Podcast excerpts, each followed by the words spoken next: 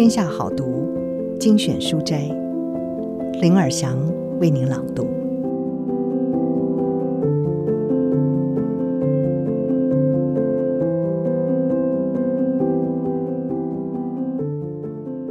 今天要为您朗读的是《一流老人》，作者是山崎武也。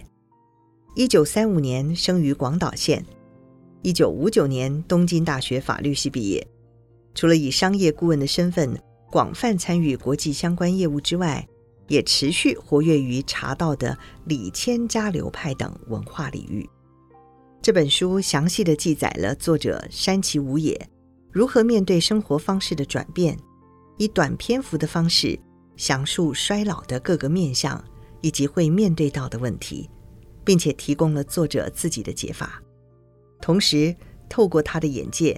他也将他从周遭所学习到的经验尽收笔下。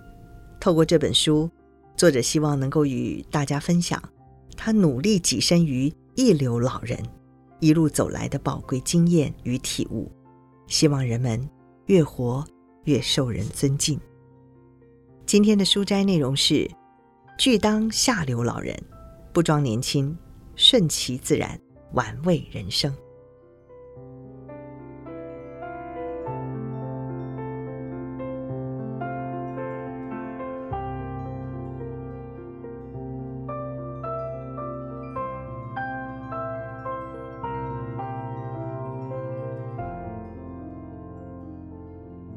绝大部分的人都不想变老，因此，当头发渐渐稀疏，腰部、腿部渐渐变得无力，皮肤失去光泽，而且开始有了皱纹，记忆力的衰退变得明显之时，心里就会开始惶惶不安。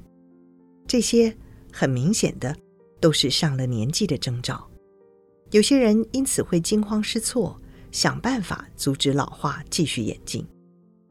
有商业头脑的人们可不会让这些烦恼和恐惧带来的商机悄悄溜走，他们将对应老化的方法定位为人们的需求，并且在各类领域中提供商品及服务。有的使用柔软手段，说是要让你保持年轻；也有的大张旗鼓标榜冻龄，祭出让消费者荷包大失血的厉害行销。当然，这些方法多少都有其效果。然而，却都没有可以戏剧性阻止老化这道自然洪流的力道。即使外表看起来似乎有效，然而你常常还是会在外表某处发现皱纹。也就是说，服药抗老终究是纸包不住火。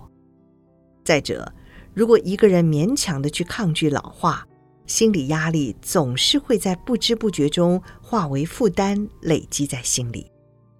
因此，一旦进入老年期，就不要太在意老化了。无论是皮肤等身体的部位，还是头脑的灵光程度，你只需要确实打理，其他的就顺其自然吧。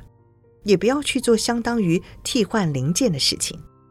如果你那么想要保持年轻，不如将这股能量积极地投注于其他领域。提升自己生而为人的品格和内涵。另外，也请不要过度为了隐藏自己的老态，而在服装和行为举止上模仿年轻人。也就是说，不要追随流行于年轻人之间的时尚或是类似的事。如果你蓄留长发、染色、穿着磨损或是破洞牛仔裤，从远处看起来或许像个年轻人。然而走近一看，衣饰的青春和肉体的老旧，此间的落差一目了然。结果不过是强调了你的衰老。女性穿着迷你裙也是一样的道理。如果你为了想让自己看起来年轻，而穿上与自身年纪不相称的裙摆长度，无论你花再多的心思，都只会得到反效果。就算你对自己的美腿再有自信，至少也应该穿着裙长过膝的香奈儿尺寸。当然，如果你是演艺圈人士，也就是属于表演领域的人士的话，就另当别论。因为在某种程度内展露自己，才称得上符合表演和吸睛的娱乐目的。无论如何，关于身体或其他相关的领域，都不要去跟年轻人较劲。科学研究的结果明确显示，年龄会形成障碍，因此千万不要勉强。一旦你过于勉强，肯定会在某处被讨回来。你或许觉得自己撑过去了，但是体内的某处一定已经失去了某种平衡。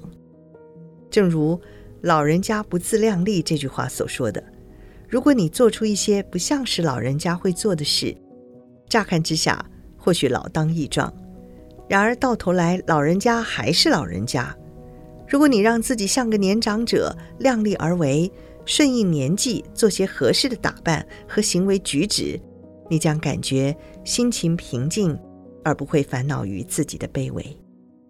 我要说的是，当你迈入老年之后，想要夺回青春是不可能的事。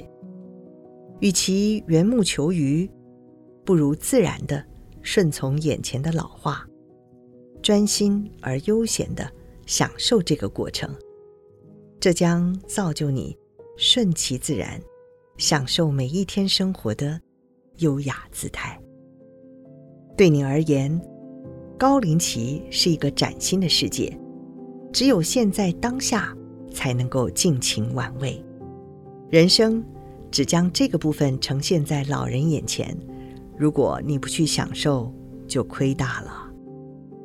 以上书摘摘自《天下杂志》出版《一流老人》。